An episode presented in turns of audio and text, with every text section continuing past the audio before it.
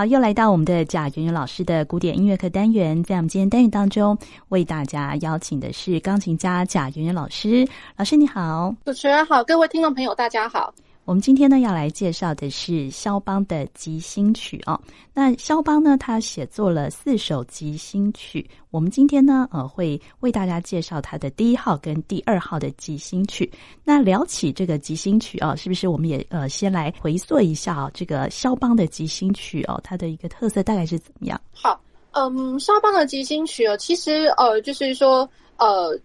Impromptus 这个顾名思义，就可能就是说，他可能是在一个呃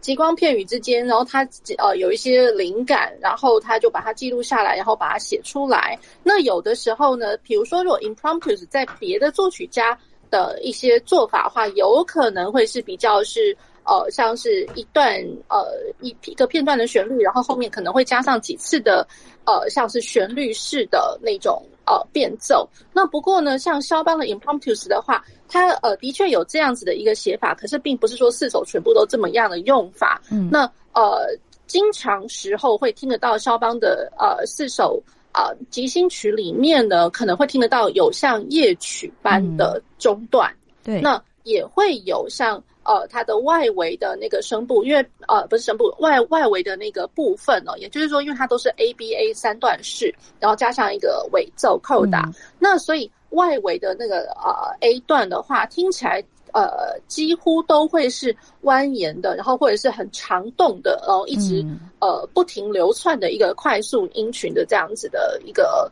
呃。一个写法，那除了第二号之外，嗯、第二号它反而是在前面是比较像是夜曲般的，然后它是在最后一段才呃回到一个比较是快速音群的一个写法。嗯、好，那所以呢，是说呃，大家会呃听得出来，就是说肖邦的那个即兴曲可能会有一些。呃，特别的地方跟人家与众不同的地方。嗯，好，那 Impromptus 的话，那呃，在早先其实并不是说肖邦呃，他因他是首先创作，这绝对不是哦。对，在早先的 Impromptus，它其实最早我们我们还可以看得到，比如说像 Schubert，对，那像一般呃学学习音乐的学生们，那啊、呃，可能一开始。呃，稍微有一点点程度的时候，老师可能就会给啊，小呃那个舒伯特的那个即兴曲，就舒伯特即兴曲其实就有非常多首。嗯、那我们在前面的呃节目中也曾经介绍过。那然后再过来，其实，在跟肖邦差不多同时的舒曼，舒曼他的作品五、嗯、Opus Five 其实也有一个一组的一个呃 Impromptus 啊，那基本上他是借用了那个 Clara Schumann 的一个主题，然后稍微做一点点像是变奏般的呃。呃，那个即兴曲，好，那然后再过来，肖邦呢，他的即兴曲或许有这么一说，就是说有文献上面记载着，就是呃，肖邦或许有可能是早先是被呃另外一个作曲家哦，一个波西米亚一个作曲家叫做 Hugo Dvořák，Dvořák 的影响哦，因为这位呃波西米亚的这个作曲家呢，他曾经在一八一三年的时候呢，他到了呃维也纳。那然后呢，他在维也纳的时候呢，他就写了一整套的呃那个即兴曲，然后在一八二二年的时候写了这么一整套。那然后肖邦呢，或许有可能是曾经接触过这一位波西米亚作曲家 Hugo Dvořák 的那个作品。然后呢，肖邦他在一八三四年。呃，最早的时候，一八三四年到一八四二年的时候，嗯、他写了他他一整呃一整套就是四首的即兴曲。嗯，好，那然后呢，呃，比较特别一点的，哦，也就是说，我们平常最常最熟知的第四号，嗯、也就是常大家会听到，哎，有一个那个幻想即兴曲哦，Fantasy Impromptu Opus 六十六。嗯，那。呃，升 C 小调，其实它虽然被归为是第四号，老实说，它是最早被写完的，它是最早的时候被完成的，嗯、就他最年轻的时候写的。嗯、是的，呃，听众朋友们一定会觉得很奇怪，嗯、那既然他是最早写的那，为什么会是在第四首、嗯、呃被编的第四首呢？也实在是因为肖邦他在。一八三三年到一八三四年之间的时候，他就完成了这一首，也就是说，他四首里面的第一个被完成的作品。嗯、可是呢，肖邦当他完成的时候，他会觉得，嗯，这个不符合呃我的期待，因为肖邦他认为他想要的即兴曲呢，就是说一定可能会有嗯，除了很好听的，嗯、呃，这个中间中中间这一段之外，然后可能也会需要有相当的一个技术，然后去呃去掌握它的快速音群。嗯、那其实老实讲，就是说你要很漂亮的呃旋律在中间这一段，或者说我需要很呃需要很棒的一个技术去掌握快速音群，然后快速音群又要很好听，不是只是技巧般的而已。嗯、那呃，其实老实说，这个幻想即兴曲它什么都有。可是就不知道为什么肖邦他写完他就觉得不符合他自己的期待，他就把它丢在一边。对，丢在一边。所以他甚至他有跟他的朋友讲哦，他的朋友啊、呃，那个 Junior Fontana，这个在我们前面的节、嗯、呃节目中也跟听众朋友们介绍过，就像是他的经纪人，又像是他的朋友，帮他执行所有行政的事务这样子。嗯、好，那他就跟那个 Fontana 讲，他就说。我觉得这首曲子真的不符合我的期待，所以真的拜托不要出版、嗯、啊！真的吗？可是冯冯他呢，他自己他会觉得就是说这有多可惜啊！嗯、所以就是说，他就等到了肖邦他过世之后，对，他过世之后，他在一八五五年的时候才、嗯、才出版了这一首呃第四号的那个幻想即兴曲 Open，然后可是他因为他是 posthumous，也就是说在他身后才被出版的，嗯、所以他的 Opus Number。或者是说他的那个呃，在被出版之后，他的顺序反而被排到了第四号，这样。对对，嗯，但其实这这首这首反而是现在大家最熟悉的一首即兴曲，哎，对不对？对，所以就是也也蛮蛮有意思的。嗯、不知道，反而就是肖邦可能自始至终都都没有没有想过，嗯、就是说没想到他的第四第四首反而是呃最最最。最普罗大众最受欢迎的，最受欢迎的。那当然就是不是说前面三首就不好听，嗯、或者说前面三首就就没那么价值。其实不是的，嗯、只是说也有可能啦。就是说在呃，可能小呃一般学习音乐的学生们、学子们、朋友们，那可能在大概开始呃接触钢琴，然后可能练习的有一阵子，稍微有一个固定的一个。嗯，程度有一个稳定的一个程度的时候，可能老师们会稍微就是，哎、嗯，像是 push 一下那个呃大家的一个练习的一个动力吧。嗯、或许，然后老师们可能就会首先会反而是先给了这个第四号的这个对那个呃幻想即兴曲。对，对那然后呢，可能就是说在音乐诠释上面，或者说在练习上面，反而是很容易。呃，比比起前面三首来讲的话，嗯、反而它是比较容易可以被理解的，哦、而且是很容易可以在舞台上面呈现出非常棒的一个效舞台效果。对对对，那所以就是反而这首，呃，我觉得至少在亚洲啦，在亚洲，那、嗯、在台湾，呃，这个反而是常呃常常被听见的，接受度蛮高的。对。对，那我们现在呢，就来介绍他的第一号哦，以及今天也会介绍他的第二号。他的第一号呢，就是降 A 大调即兴曲作品二十九哦，那是作于一八三七年。其实他的第一号，我觉得跟那个幻想即兴曲的那个感觉比较接接近，就是比较明亮的、比较明快的那个感觉。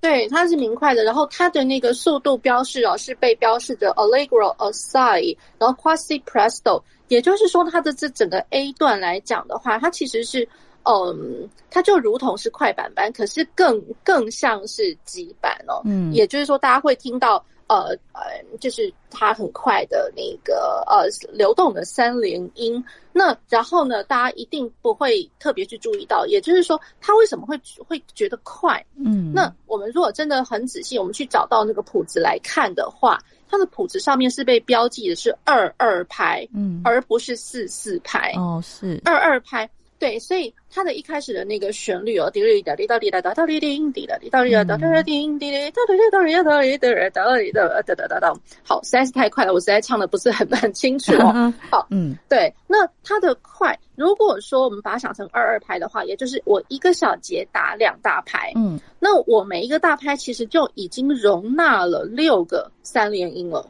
六六个就是。三连音般的就是八分音符，嗯哼，对。那如果说我们把它想成四四拍的话，它反而听起来感觉是顿重的。哦，对，对。那所以呃，二二拍我们一般来讲，它就是 cut time。cut time 其实哦、嗯呃，一看到 cut time 就知道说，哦，它绝对是快。它绝对是跑快的，哦、那所以无怪乎就是说他会讲说 quasi presto，其实并不表示，嗯、并不是说因为我的小拍子要去打到 presto，嗯哼，并不是说我要打四四拍，然后每一个四分音符要去打到 presto 的那种的一百八十几啊两百多，嗯、不不是如此的，而是说我一个小节，因为我打了两大拍，我每一个大拍容纳了那么多的小音符，那所以它当然听起来是快。对对是，对，所以我觉得这个这一点可能就是说，呃，也顺便跟听众朋友们稍微呃沟通的，也就是说，常常有的时候听到呃在舞台上面有可能呃演奏家不明就里的，然后你一听就听得出来，他其实他是在弹四四拍的东西，因为你只会听到每一个拍点好像都有一个顿重的一个拍点的感觉。对对，那其实那就可惜了，因为整个曲整个外围的 section 它可能。都飞都飞不起来了，对，没有没有办法有那种很轻盈然后飘飘起来的那种感觉，对，所以这个听起来就会有那个流动的感觉，这样在对，很流动，而且它。嗯它其实，我觉得它特别就是说，除了流动之外，它经常在很快速的时间，你就会发现它的流动，它是音域上面的流动非常急速的，嗯，非常急速的，呃，一直到高，然后传到低，然后再一直、嗯、一直滚动这样子。嗯，那这首曲子它的那个写作的方式也是以三段体写作的吗？哦，对，它其实它的四首四首的那个即兴曲都会是三段体，嗯、也就是 A B A 三段，然后再加上后面的一个尾奏扣打。嗯、B 段中段的话，反而。呃，也就是说，我们像刚刚听众朋友跟听众朋友们大概稍微讲呃简介了一下，就是说它应该它的中段有可能会是比较像是夜曲般的。嗯、那我们知道夜曲般呢，那什么叫做叫做夜曲呢？也就是说，当然它的呃速度比较不那么冲了，嗯，那它一定是比较和缓安稳的。那然后我上面一定会有一个很歌唱的旋律，然后那个歌唱就如同像是。歌剧里面的 aria 一般，嗯，那然后我的那个和声的伴奏，或者说有可能有的时候也也会是一一些些流动的一个伴奏型哦。那像我们在第一首 Opus 二十九，它这个听到的这个中间的这一段的伴奏，反而是比较是 dum bum bum bum bum bum bum，有和声，然后跟和声的根音这样子交错着，嗯、呃铺陈这样子。嗯、那所以它反而。因为它的伴奏型不复杂了，听起来比较是和声般的一个走向哦。嗯、呃，可以这么讲，我觉得一点点像是夜曲，然后一点、嗯、一点点一点点像是呃比较稍微和缓一点的进行行进的那种感觉。嗯、然后当然呢，呃，在那个肖邦的作品里面呢，他的歌唱式的旋律。呃，也常常会看得到，会一些装饰音型存在。嗯、那那些装饰音型，并不是说，呃，因为肖邦他想他突然想要去展现技巧，或者说，呃，想要去做一些风花雪月的事情。其实我会觉得，就是说，他的这些装饰音型，不管是少一点的音符的音型，或者是说，它呈呈现了很比较多一点的快速小音符哦，其实我觉得它各。各各个都蛮珠玑的那种感觉，嗯、对，它就每一个都很精致。哦，那然后它的这些小音符，有的时候我觉得它算是呃，可以算是一点点音色上面的调教或者是改变、嗯嗯、微调那种感觉。嗯，那那然后呢，它的这些小音符有的时候也是为了，就是说，因为它的小音符经常都会出现在呃长音符的后面。嗯。就是衔接的长音符。那我们知道，我们一个钢琴，我们钢琴弹下去长音符的话，它可能它的呃它的音响上面，它一定逐渐一定会是逐渐的减缓，呃，就是说减小减小。所以就是说，它的音色音响并不会一直持续着。所以我可能会必须要在当它的那个音响稍微掉下来的时候，我可能就在掉下来的那个当下，看它掉下来那个当下。呃，它会是在怎么样子的一个音响或是音色上面，就从那个那个当下去衔接着这一串的小音符，嗯，然后衔着这一串小音符，然后当你能那个在音色上面可以控制的非常好的时候，你会觉得哇哦，这个这简直是，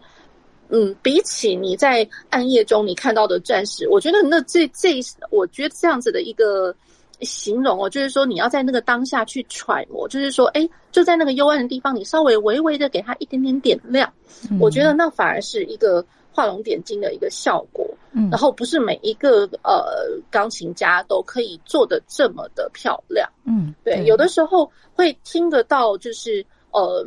呃，比如说学生们，或者是说在舞台上面，可能呃手指头的稳定度，然后甚至就是说心境上的稳定度，然后跟琴键上面其实还不熟悉的时候，那呃，我觉得可能歌唱式的旋律可能还好，还还算可以，比较容易可以掌握。可是你谈到了这些就是小小的音符的时候呢，一下子你会听到哇，怎么好像突然来了一个重重音的那种感觉？哦、就一个一个调教不好的话，哇，那真的就是还蛮蛮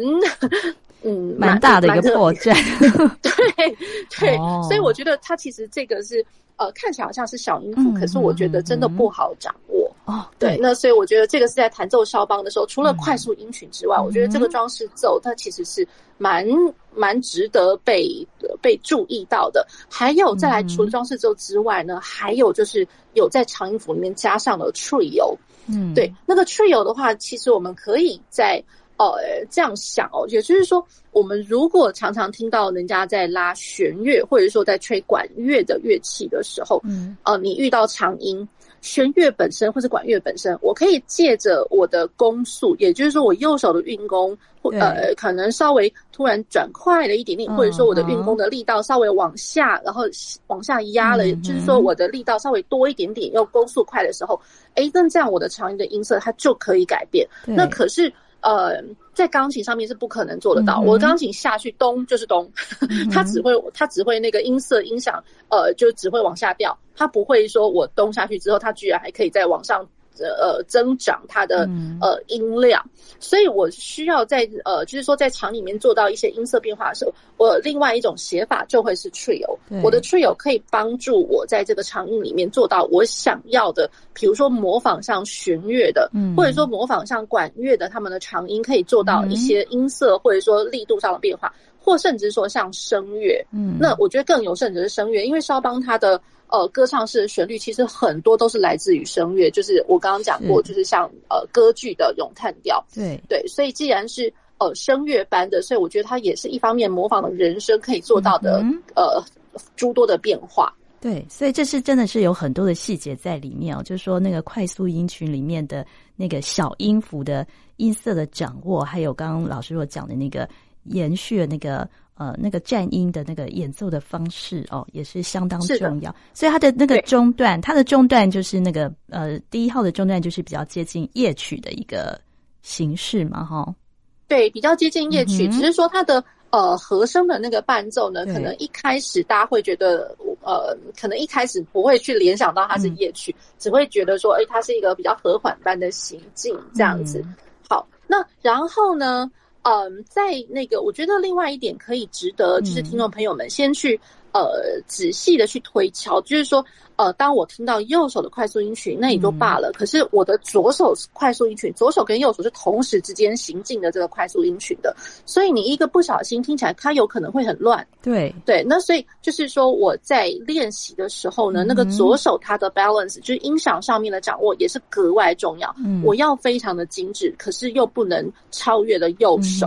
因为左手它的快速音群呢，就是。如果说呃，它是在一个临近的临近式的一个音型，那也就罢了。嗯、那可是呢，肖邦他又很喜欢去做那种跨音域的，也就是说，我的左手大概至少来讲的话，呃，一定是超过八度，八、嗯、度或者说超过八度就十度十多度的这样子的一个和声的一个又要挪动的很快的这样子的一个弹法。对对，所以就是说在练习上面，这些都是需要去被考量进去的。嗯那要如何去完善这个第一手？我觉得这个它是它的难度。哦，就左手的稳定度也是相当重要的。哦，是的。好，那我们现在就先来听他的嗯第一号的即兴曲哦，就是降 A 大调作品二十九。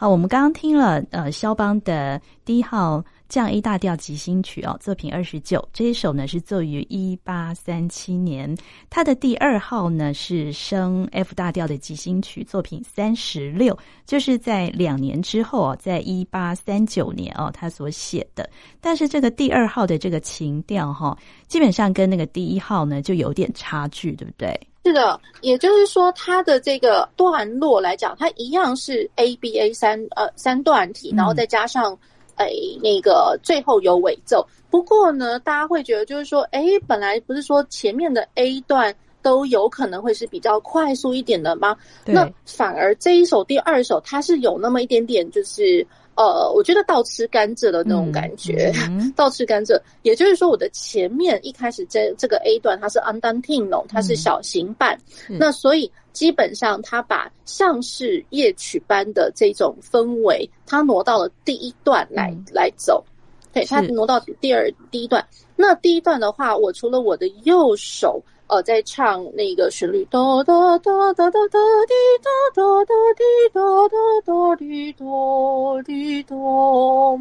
好，那我觉得它，呃，我觉得它的特别是在于，就是说我在歌唱这个旋律的时候，嗯。它这个旋律你很难去掌握，就是说它到底有没有去跟人家对称，或者是说像它的句子的那个长度，嗯，像我刚刚唱的时候，其实我老实讲已经还蛮憋的了，嗯、对，因为它呃真正开始唱那个旋律的时候，呃，它的旋律的第一一第一小句它的长度就有呃大概六个小节左右，嗯，六个小节，那然后更不用讲，就是说我的右手。六小节，然后我的第二句可能，嗯，怎么突然不是六个小节，可能是稍微碎一点的。嗯，那可是他就借由几个碎一点的一个小句子，又补成了一个超呃稍微长了一点点的一个一个句子。嗯，也就是说，它的句子的架构其实并不是说每一句每一句都都相仿。对对，那这个是我觉得他呃肖邦。他在创作的时候，我觉得他是很绝妙的一个地方。嗯，对他的这个句子，你很难去去去推敲，就是说，哎，我现在下面我可能我要撑多久？嗯，就是在第一段的部分哦。对，第一段部分，小型版夜曲的部分。嗯，对，在小型版。那然后呢，在我的左手的部分呢，我觉得左手其实也很难，因为经常会听得到，就是。呃，就是在舞台上面常常听到，就是有朋友们，就是呃，一一旦看到了，就是呃，很和缓走步式的那种四分音符，滴哆滴哆滴哆滴哆，很容易你在一开始大家听了几个小节之后，就大家就觉得听不下去，不想听了，实在是因为你要如何要去引人入胜，就是会有有点沉闷这样的感觉吗？比较沉闷。哦，对，比较沉闷，嗯，是。对，我因为我刚刚有点刻意这样唱，哦、因为的确是有听过有人这么个弹法，就觉得好像是，是。好像是一个呃，我觉得举例来讲，就有点像是一个公务员，然后他每天做了一个、嗯、呃，就是 routine，就是周周而复始，通通都一样的事情。嗯、对，的确，因为他的那个左手伴奏的那个音型写的还真的就是蛮。蛮周而复始的，嗯、然后只是说他的句子，我觉得线条其实蛮长的。那所以呢，我会觉得哦，就是这样来讲，不管是肖肖邦他写成的是和声式的，或者说音程式的行进，或者说只是单音旋律的行进，我觉得管它是哪一种，它通通都是线条。嗯、在肖邦的乐在肖邦乐曲里面，应该没有那种块状的直向的那种想法。嗯，对，所以就是说了。即便我的一开始的开头大概也持续了大概有六七小节左右的左手，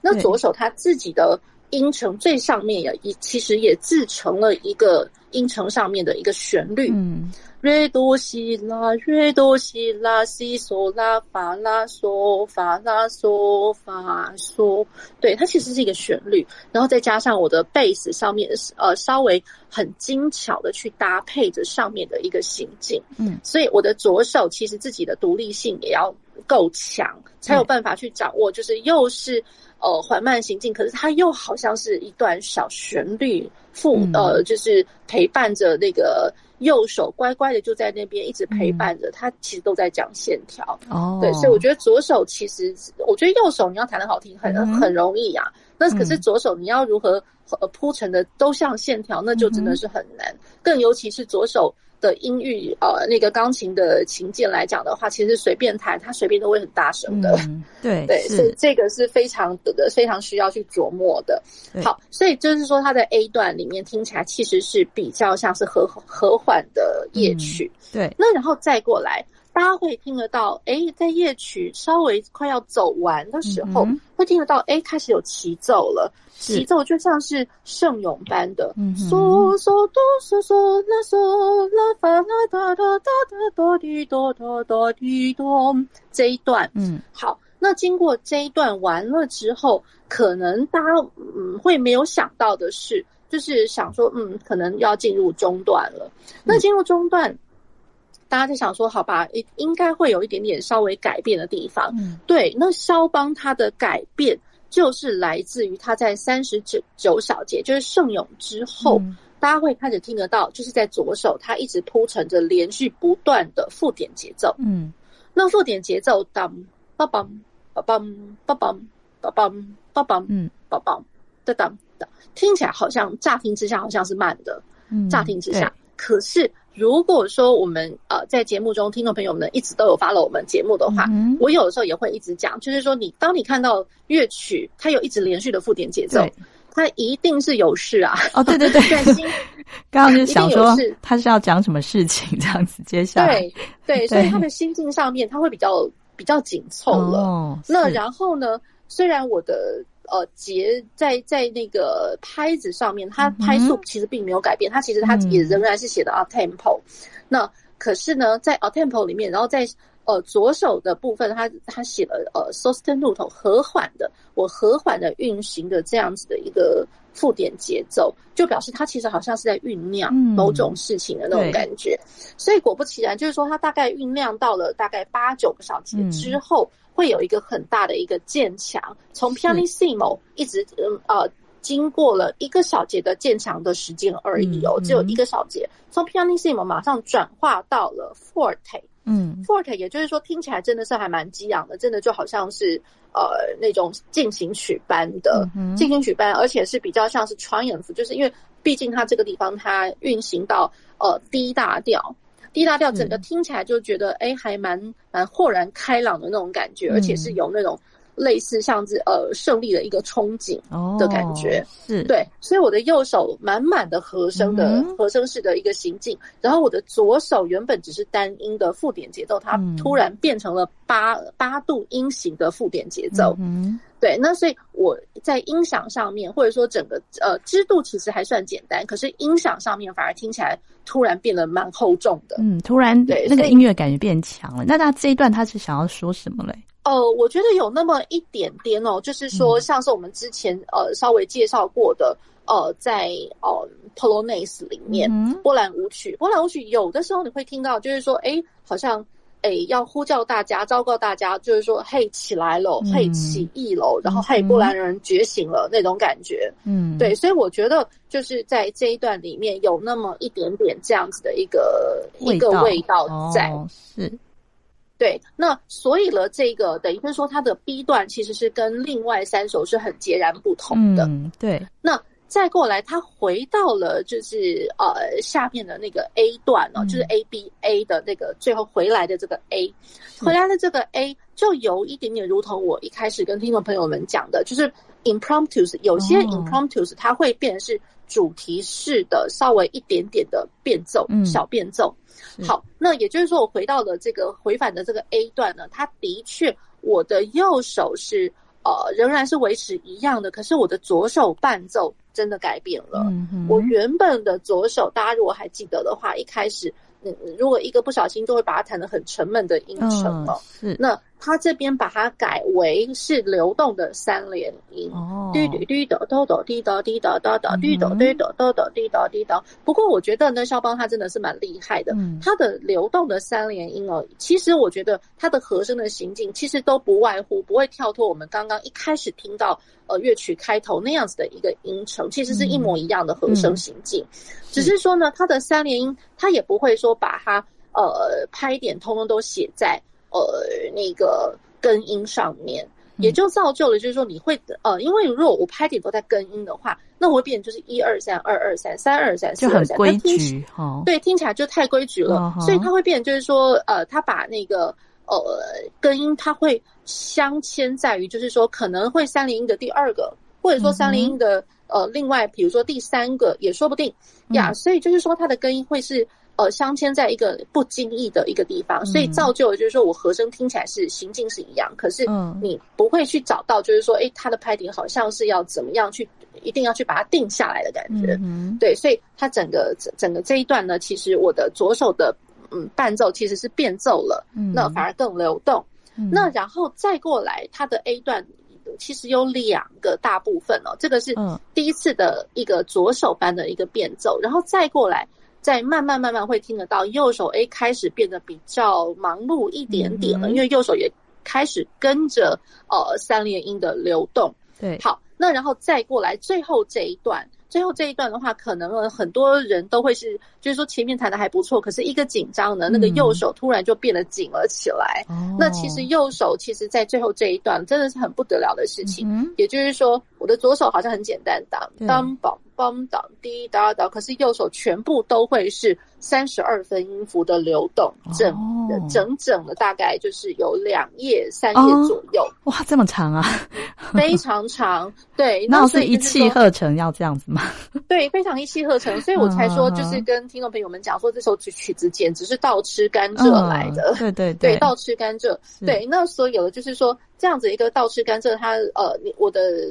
所有的酝酿，所有的准备，都是为了我的右手可以在最后的这一段，我可以很轻松的，又可以。很漂亮的把那个钢琴的那个甜甜美的那个音色，甜甜的音色给表表露出来，然后又手要非常的松，而且我觉得就是在弹奏上面呢，其实我自己的呃我自己个人的一个用法就是说，我的手的重心可能不会放得太低，因为放得太低的话，我随便每一个音都会很重。嗯，可是呢，我要我希望就是说，它每一个小音符它都能够呃呃听得很。都都还可以听得很清楚，不会很模糊，嗯、不会很朦胧。嗯、可是我的手指头指尖又是很坚固的，能够把它呃表述表述出来。嗯，也就是说，我的手掌跟呃我的手背的动作，其实它只是一个左右的一个带动，稍微一点点的带动，嗯、可是它是相当平稳的，看起来好像根本完全没有上下的动作。嗯，然后再弹上了，就是说。我的右手的那个快速音群，其实老实讲，那个手指头动作也是非常非常的小，可是非常的快。嗯、哦，对，所以我觉得他的触键真的是很了不得的一件事情，嗯、所以我才说，就是一个紧张的话，后面这一段就毁了，哦，就会乱 掉。哦，对，所以这个是最最难的一个地方。哦，然后。难了之后，他最后最后快要结尾的地方，他、嗯、又回到了。大家如果还记得我的 A 段要去接衔接 B 段的时候，他其实是有、嗯、有过一段的那个圣咏般的歌唱。哦、对对，对，那那个圣咏的话，哎，他最后最后又回来了。哦，是。对对，那所以呃，我们有的时候也会讲到，就是说，哎，像浪漫时期常常会听到一个词，就是 recycling。嗯，对，recycling 那。呃，就是说前面有用过的，那我这边我再拿过来，我再 quote 这一段来用一下的那种感觉，嗯、就是让大家唤起，就是说，哎，前面我们曾经有讲过这样子的一个素材，嗯，对，recycling，所以他把这样子的一个用法放在最后最后结尾的地方，嗯，好。那我们就来听呃肖邦的这个第二号的即兴曲，就是升 F 大调即兴曲。好，那我们在呃下周还会再继续为大家介绍肖邦的第三号跟第四号的即兴曲。那我们今天呢也非常谢谢贾元老师，谢谢主持人，谢谢各位听众朋友。